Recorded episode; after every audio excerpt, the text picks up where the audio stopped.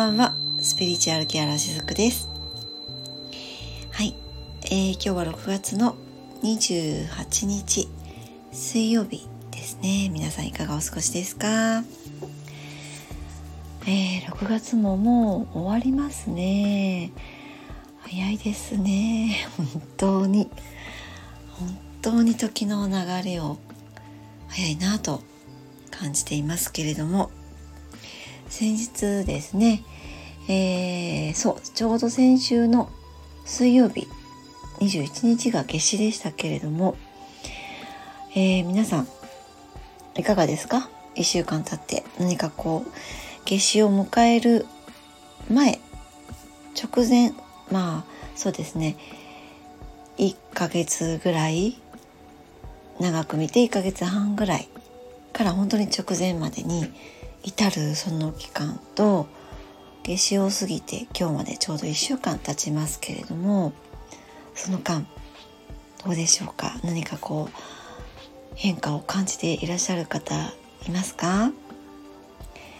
あのー、本当にねこの現実世界で私たちが今目にしている世界っていうのは作り出せていけるものなんですよね。動かして動かせていけます。でここにはもちろんその何もしなくてボーってしているとそうなっていくのかっていうとそれはもちろん違うわけなんですけれども私たちって何かこう意識することってできますよね。それは普段のね小さなことでもいいんですよ。今日は、えー、これを食べたいからねこれを食べようっていうふうに意識して動いていくのか。あるいは今日はこれが食べたい。でもなんとかかんとかだからって言って、まあ、そういったこう意識を逆の方向に違う方向に持っていって行動するのか。っていうのはね結構あの普段の生活の中でもこういったのって繰り返しながら私たち生活しているかなと思います。本当に小さなものの、えー、選択の積み重ねが、えー、現実世界を作っていてでその選択するもう一歩前の段階で何かを意識するっていうことをやってると思うんですよね。でこの本当にここでどう意識して、えー、それをね意識したものを行動に移していく時に何を選択していくのかっていうのが非常に大切だっていうことかなと思うんですけどもあのー、まあもう二極化っていう風なこう言葉がよく使われだして何年か経ちますね。えー、コロナに入る頃ぐらいもうちょっと前ぐらいからかな二極化っていう言葉が使われ始めてそれが本当にあの一般的にこう浸透していったのはこのね、えー、3年ぐらいかなと思うんですけどもそのね二極化っていうのは結局ここなんだろうなと思っています。何を意識してそしてその意識したものっていうのは自分の中に取り入れようという意がそこにあるはずなんですよね。で取り本当に取り入れたというふうに言えるにはその意識したものを行動に移さなければいけないわけですよね。でその行動に移した時に本当に自分が意図したもの意識したものを取り入れられたということになると思うんですけどもでですね今日の本題にもここはもちろんつながっていることなんですけれどもえー、っと先日レインドロップをセッション込みのねレインドロップを受けてくださったお客様とのやり取りの中であったことをねちょっとシェアさせていただきたいなって思うんですけれども、えー、そうですね。その、まあ、私がそのレインドロップをしている時にどういったことをやっているかっていうとその方のお背中を主にえっと触っていきます。オイルを使いながら触っていくんですけれどもその時にその背中を拝見させていただいているといろいろとこうイメージでねその方のこれまでのこう人生の縮図みたいなものがポンポンポンと私の中にこう入っていきます。体の中に入ってくるんですね。それは単語で入ってきたりとか何かこうイメージカラーで入ってきたりとか映像みたいなもので入ってきたりとかいろいろなパターンがあるんですけれどもこの時受けていただいたお客様そうですね仮に、えっと、A さんってね分かりやすく A さんにしますけれども A さんの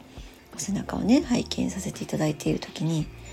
まあ、いろんなものがもちろん入ってきたんですがえっと甘えられないとかねあとお父さんっていうのが入ってきたんですよ。お父さんは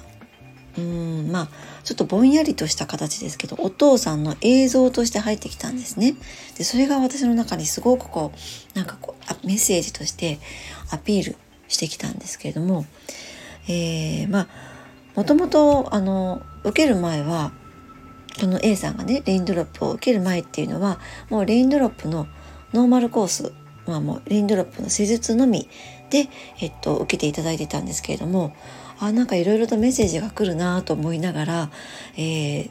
セラピーをしていたんですね。でそのレインドロップが終わった後にあの、まあ、本来ならえっとレインドロップノーマルコースっていうのはその、えセラピーをしている時のそういったイメージ映像がこんなものが出てきたっていうのはあまり詳しくお伝えしないんですよ。もうそれはえっとちょっとこうちゃんと私の中で区別をしていてセッション込みのコースの場合はそういったイメージものがイメージ映像とかが私の中でメッセージとして、えー、やってきたものをちゃんとお客様にお返しするんですね。今日はこういうものがありましたと。でそこから、えー、セッションとして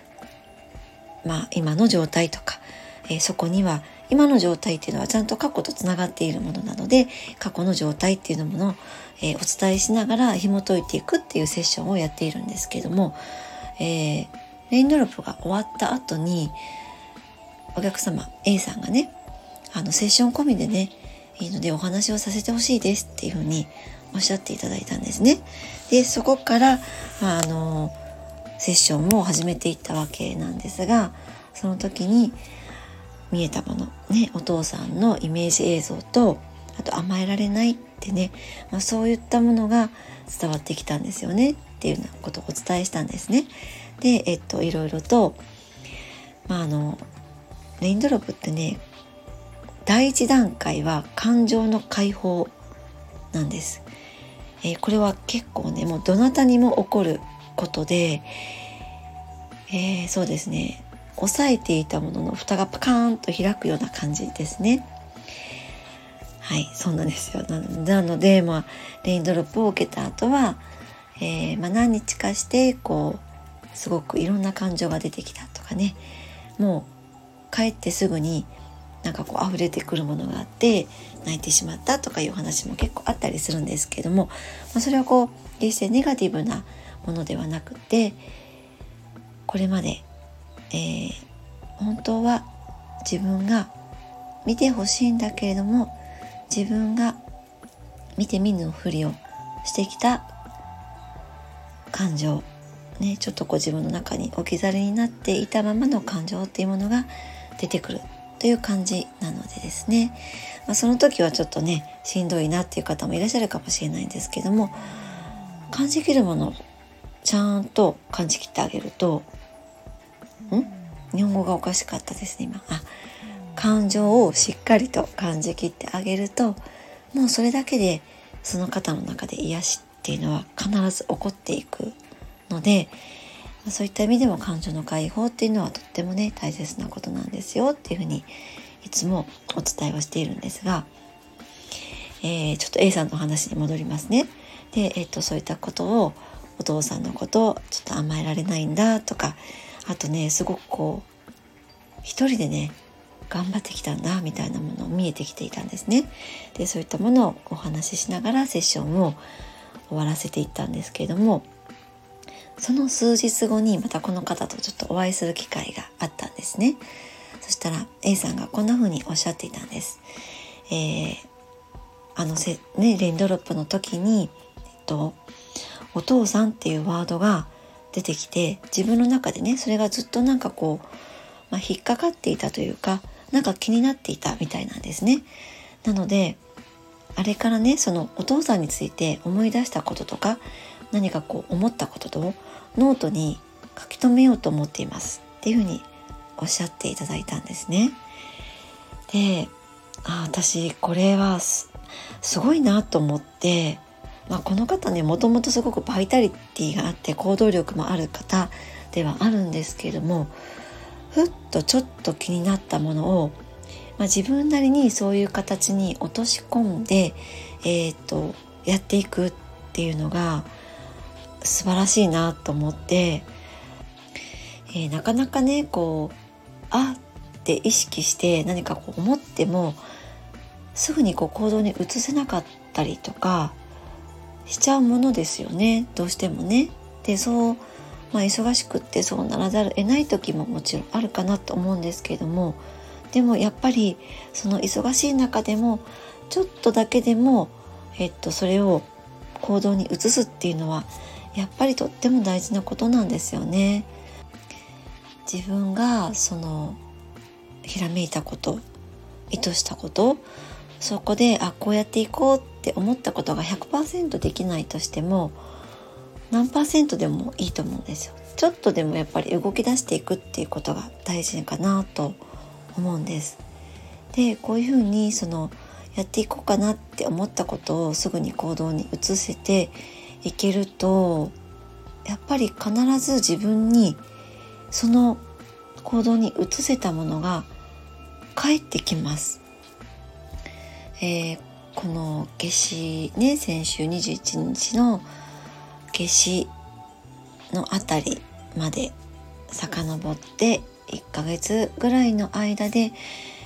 えっといろんなことがね起こった方もいらっしゃると思います。えそれはそうだななんかワクワクするとかねそういったものでこれをやっていこうって言ってやっていったっていう人のパターンもあると思いますしあるいはちょっとねしんどいなってね思うような、まあ、向き合わされるような出来事の中にそういった波の中にいらっしゃった方もいると思います。でそれはどちらがいい悪いという話ではなくてどちらもちゃんと自分の、えー、感覚意図したものとかにちゃんとこう向き合ってる状態なんですよねそのどちらもね。で、えっと、そういったものがこの夏至を境に今度はどんどん目の前に成果として現れてくれてその期間に意図したもの向き合ったものがちゃんと返ってきてくれる期間にこれから入っていくわけなんですね。なので今日はその辺りのねお話をしていきたいなと思っているんですが、えー、例えばそうですねその向き合ったっていう期間だった方もあるいはその何かこれをやってみたいとかね、えー、なんかこうワクワクするからこれ勉強してみたいとかそういうふうな形で向き合った方そのどちらにも言えることなんですけどもそれは本当に自分が、えー、やりたいことなのかね、えー、本音にしっかりとまたここから少し向き合っていただきたいなって思うんですね。えー、ここでちょっとね私自身のここ最近の経験に基づいたお話をね、えー、していこうかなと思うんですが実はこのね6月ってあの私自身もえっとそうですね今の働き方とかねこれからの働き方あるいはこれまでの自分の働き方についても随分と向き合わされた時期だったです。6月が本当にねえっとね3月ぐらいから始まっていたんです。その流れはね。ちょうど本当に春分のあたりですよね。あのあたりから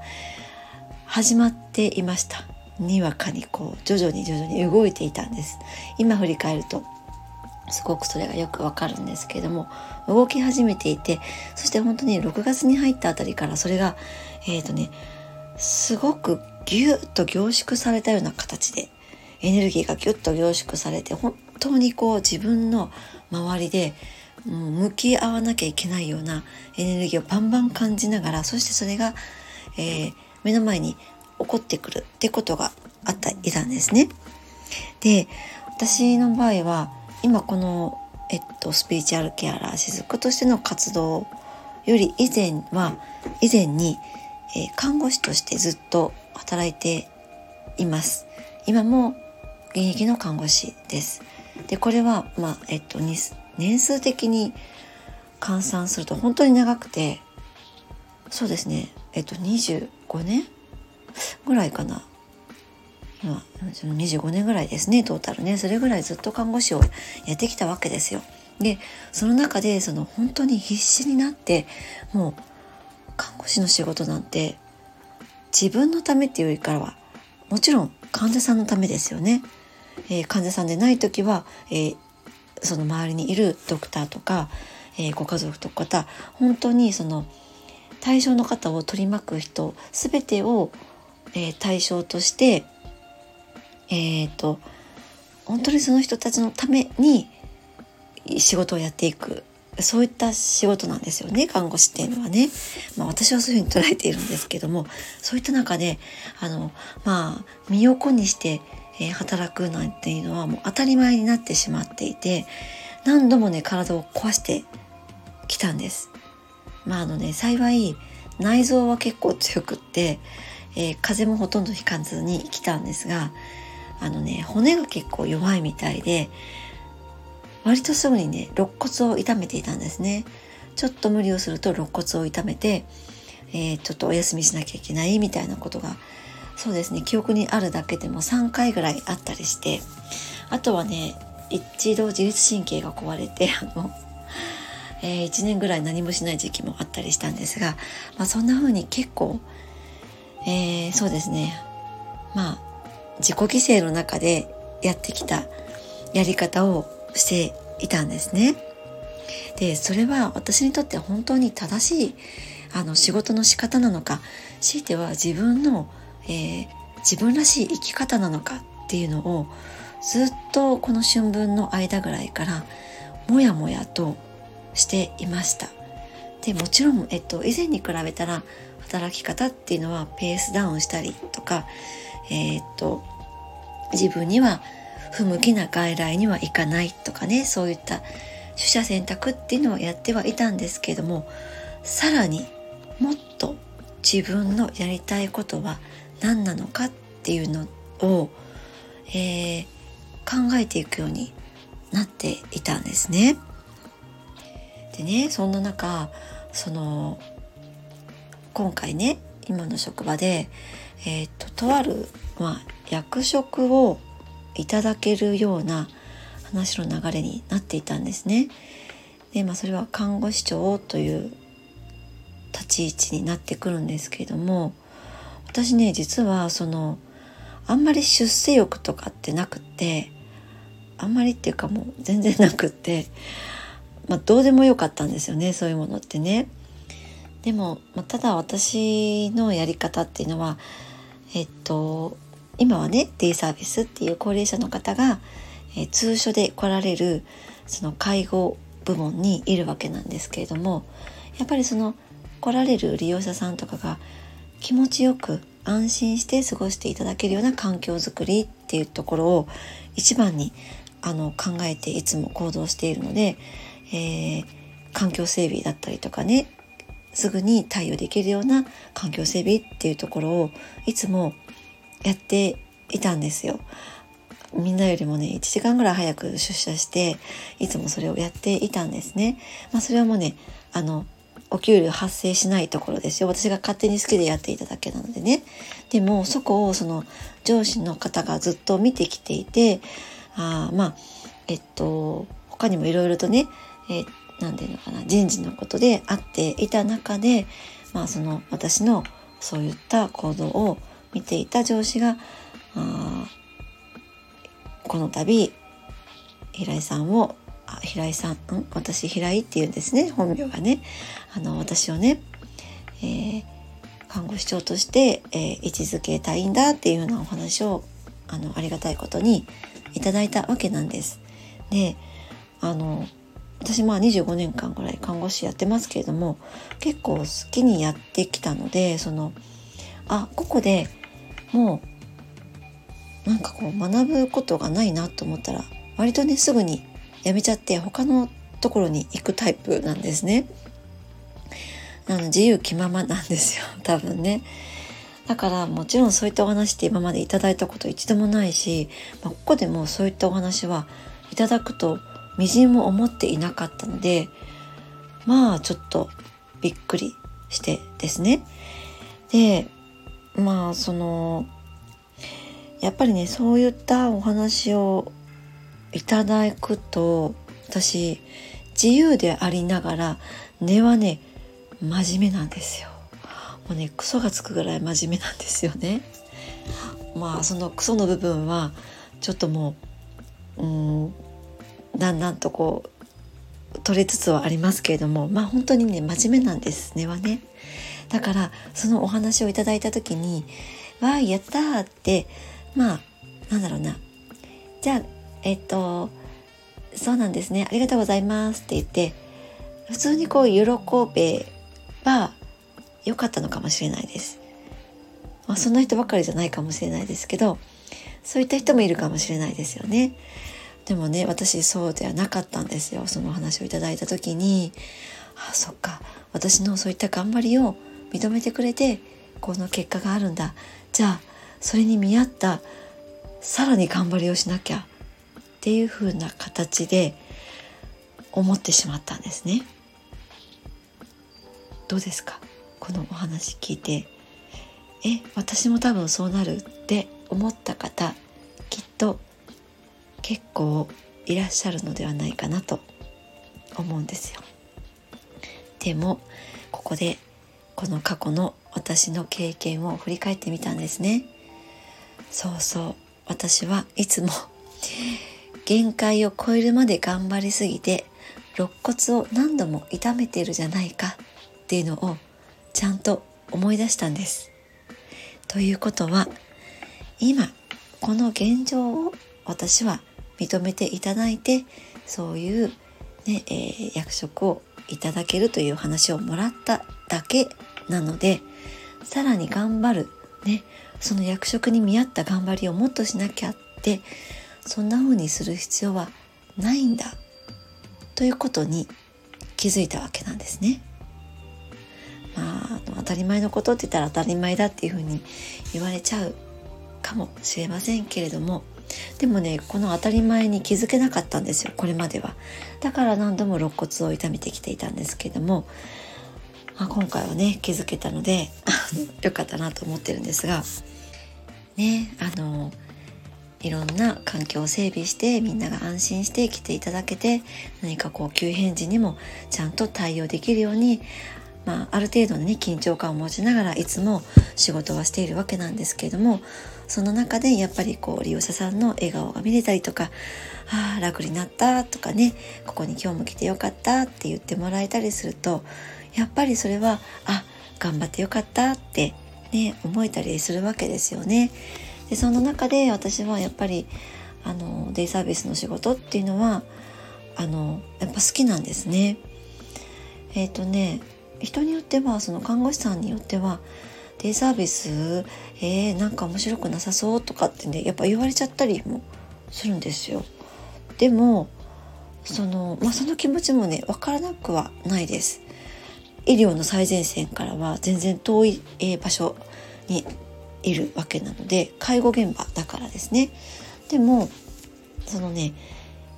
がっつり医療現場では得られないやっぱりこう喜びもあったりとかあるいは本当にもうお相手はね、えー、ご高齢の方で自分とはまあそうですね下手すれば倍近くの年齢の方もいらっしゃるわけですよ。でねあの私はまあえっと看護師としてもその方をねえー、と接したりもしますしやっぱりちょっと癖が出ちゃってそのエネルギー的なところでもねその対象の方を見ていたりもするんですね。やっぱその時代背景を見たりとかあまあそういった感じで接することもできたりして私はすごくねデイサービスの仕事がね楽しかったりするんですけれどもえー、まあでもですねその看護師長というお話をいただいた時に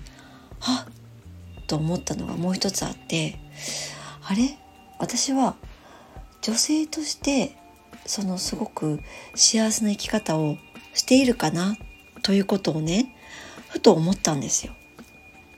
えー、私今ねシングルマザーで、えー、そうですね私の実の母と娘2人と、まあ、2人ともね成人してるんですけどもあと、えー、女の子のワンちゃんと暮らしているわけなんですがまああのねみんなこうそれぞれ、えっと、独立して独立じゃないえもう自立してなんとかね同じ屋根の下の中にはいますけれども自分でいろいろとやっていける年齢なのでどちらかというと私お仕事に没頭できる今はそういった、えー、年齢なんですよね。年齢？なんていうのかなそういう立場です。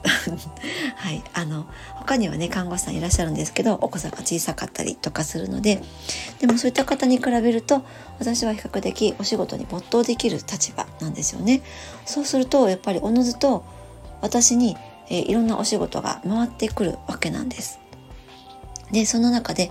やっぱり私もこう期待に応えようとして、えー、すごく頑張ってしまうとなんかね気づいたらすごく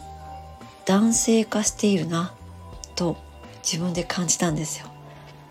あの見た目はそんなに変わってないと思いますよ。でも自分の中の男性性がすごく前に出過ぎているなということに気づいたんですね。でもまあその結果だからそういったこう看護師長のお話とかもやってきたと思うんですがでもちょっと待てよ私は女性だよねってねここ最近私女性性のところをちょっとおざなりにしていなかったかなっていうことを、えー、思ったんですね。男性性っていうのはその陽に陽のエネルギーです。こう外に外にね出るエネルギーです。もう仕事やるぜみたいなねこうゴリゴリのね。でも女性性のエネルギーっていうのは、えー、陰のエネルギーです。えー、自分を大切にするとかねこう周りの自分を大切にすることでその愛のエネルギーでもって周りにもそれがこう波及していくっていうそういったエネルギーが女性性ですよね。こう情熱的なこうちょっとこうほんわかしたみたいな感じ。ねほんわかした感じ。需要ですよね。それが、えー、女性性のエネルギーなんですけれどもまあそんな感じで私ここ最近男性性が優位になっていたなということに気づいたんですよ。でまあそういった中でどうなっていたかっていうとそのもちろんねその男性性が男性らしいとか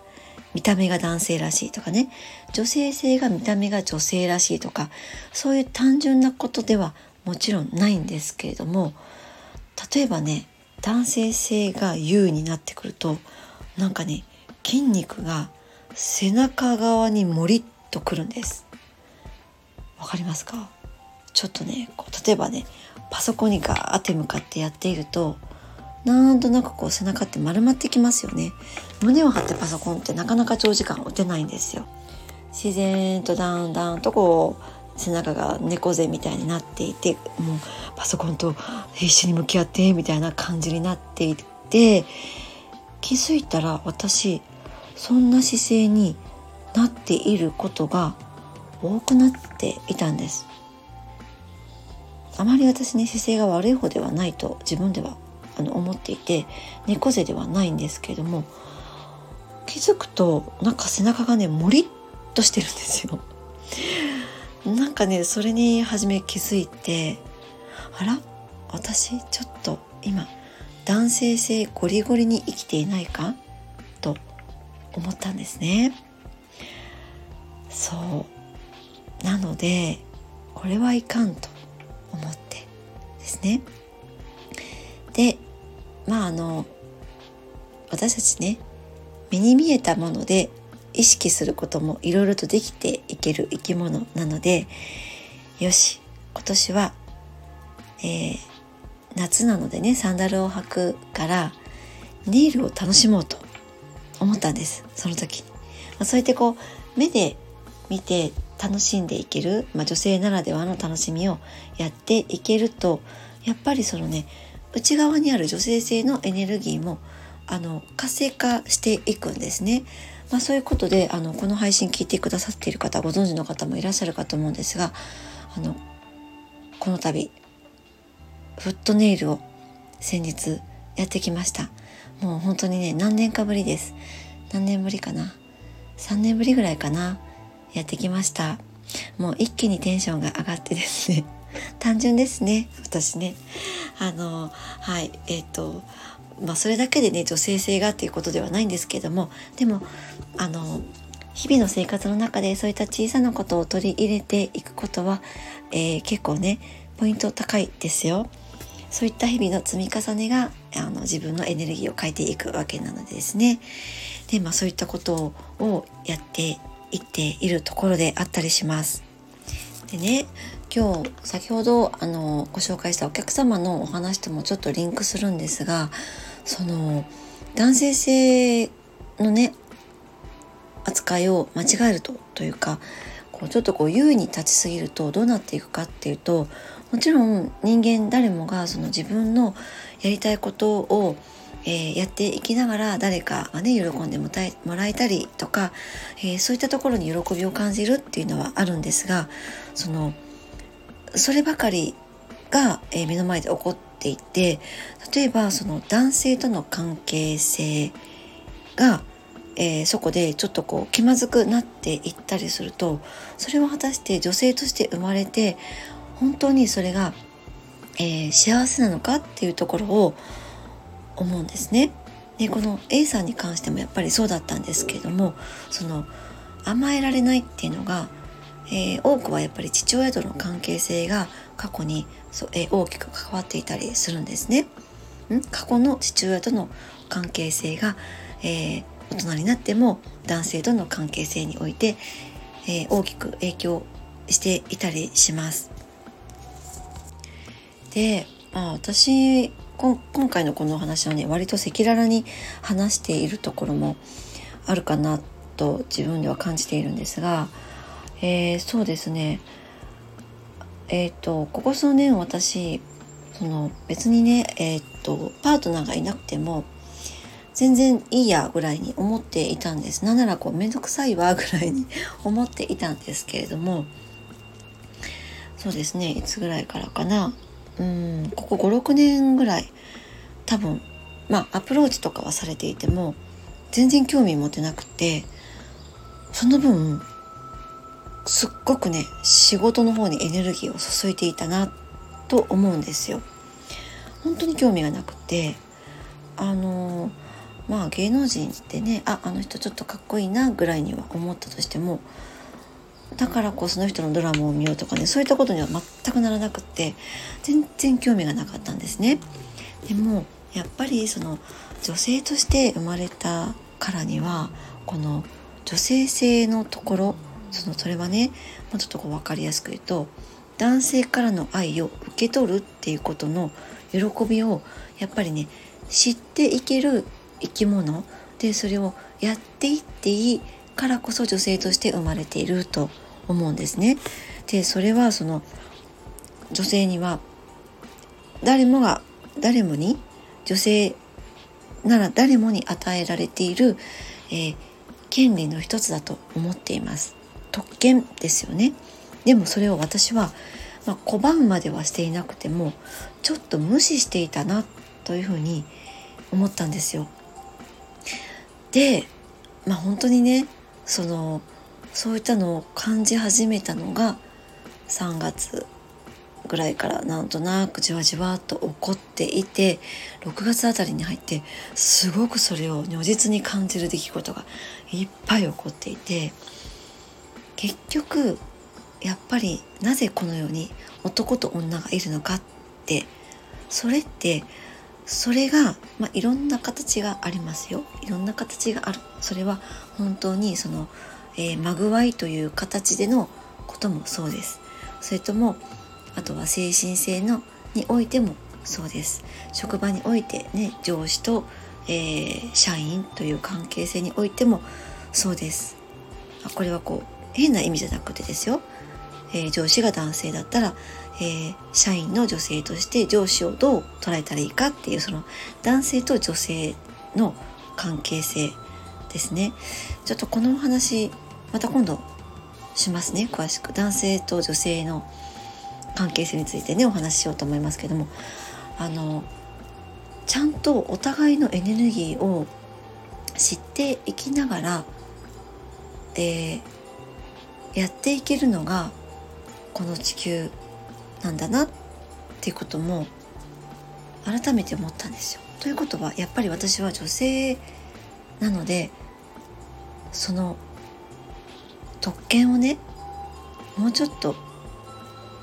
生かそうよ。ね味わおうよ。楽しもうよ。っていうふうに、えー、思っていくようになりました、えー、何か本当は自分はこうしたいとかね、えー、本当に本当に求めているものっていうのは潜在意識のところに蓋をしてしまってね、えー、分からなくなっていてでそこを、まあ、向き合わざるを得ない流れになっていた方もいらっしゃるのかなと思います。でまああのもうすぐね7月になりますけれども、えー、まあ遅くはないです。ここからもう一度そこにちゃんとねしっかりと向き合って本当に自分がしたいのは何なのかとかね、えー、自分が大切にしたいものは何なのかとかですね。本当に自分が、ね、誰と過ごすのが幸せ、ね、一番幸せなのかとかね。そういう部分をしっかりと向き合うっていうことをぜひ、えー、やっていただきたいなと思うんですね。本当にねこの6月に入ってから、えー、夏至前後あたり、まあ、今もちょっと続いている方もいらっしゃるかもしれないですけども、あのー、本当に自分がね何をやっていきたいのかっていうところどういうふうに生きていきたいのかっていうところに向き合わされるような出来事に、えー、出くわしている方が多いかなと思います。いっぱいあったかなと思いますそういったことがですね。で、えー、その部分をぜひ、えー、無視せずに向き合ってほしいなって、えー、思っています。でその時にですねもう一個やっていただきたいことがあってそれは自分の本音と向き合おうということもそうなんですけども一番身近な大事な人と本音で語り合うっていうのも、えー、ぜひしてほしいと思うことの一つなんですね。でそれはなぜかっていうとやっぱり人って一人で生きていくわけじゃないじゃないですか。ねで特にパートナーがいたりとか結婚していたりっていう方ってねいうのは、えー、まあ身近な、えー、お友達とか同じ志を持っている方でね、えー、そういう方でもいいんですけどもそういった方たちと本音で語り合ってね、えー、まあ、6月間に合わなくてもできるだけ早いうちに、えー、自分の本音と向き合ったらその後にその相手の本音と向き合うっていうことをしてそして、えー、その中でそのその部分をすり合わせるっていうことをしてほしいなと思うんです。自分の本音と、ね、向き合った後にですよ。自分の一番大切だと思うパートナー、ね、結婚している伴侶の方、えー、同じ志を持っている人ね一番仲のいい友人とかでもいいんですその方の本音とすり合わせるという作業ですね。あのねこれは私も実際この数ヶ月そうだったんですけども、えー、男性性ゴリゴリで仕事をやっている時って例えばそのね私の直属の上司は男性なんですけどもすごくそのねえっと何て言うのかな。その上司のことをまっすぐに見れなくて、えー、なんかね嫌なところばっかりがね目に映るようになっていたんですね。でその時っていうのは本音でやっぱり語り合えていなかったりしました。でも、えー、まずは自分の本音と向き合った時に自分の本音をちゃんと上司の人に、まあ、伝えてすり合わせをしたんです。そうするとその上司の本音も同じように私に返ってきたんですね。でそうした時にあ、えー、思っている感じていることは同じだったんだっていうその、えー、具体的な現実的なすり合わせがお互いにそこでできたんです。そうするとなんだろうな、えー、まあえっと同じ志を持ったえー、仲間という感覚ももちろんあったりするんですがまた新しい感覚でその上司と、えー、まあ、これからもやっていこうっていうふうなところに今は私自身が落とし込めていたりするんですね。で、えー、そういうふうに落とし込めた時にこれまで男性性ゴリゴリでやっていたそういうやり方を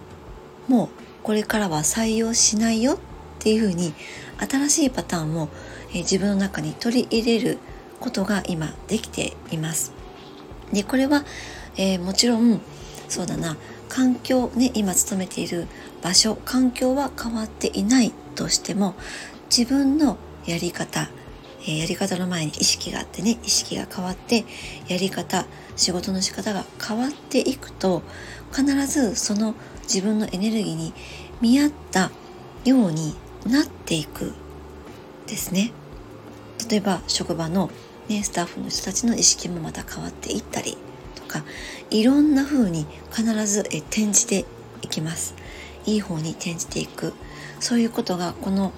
ここから先、え7月に入っていって今度そうですね、え、秋分の日に向かっていく。その間にまたどんどんそれがこう具現化されていく。ようになっていく。と思っています。なのでまずはね、えー、とりあえずまだ向き合っていないところがあるなと感じている方がいらっしゃったらご自分の本音と向き合ってそしてその後にね自分の一番身近にいる大切な人にその本音を持っていって相手の本音ともすり合わせをする。その作業をぜひやってみていただきたいなと思います。そうしましたらその先に必ずそのすり合わせの結果がね、えー、分かってきて、まあ、それがあのいろんなね形で、えー、実を結んでいくという流れになっていくと思いますので、えー、ぜひやってみてくださいね。はいということで今日も長くなってしまいましたけれども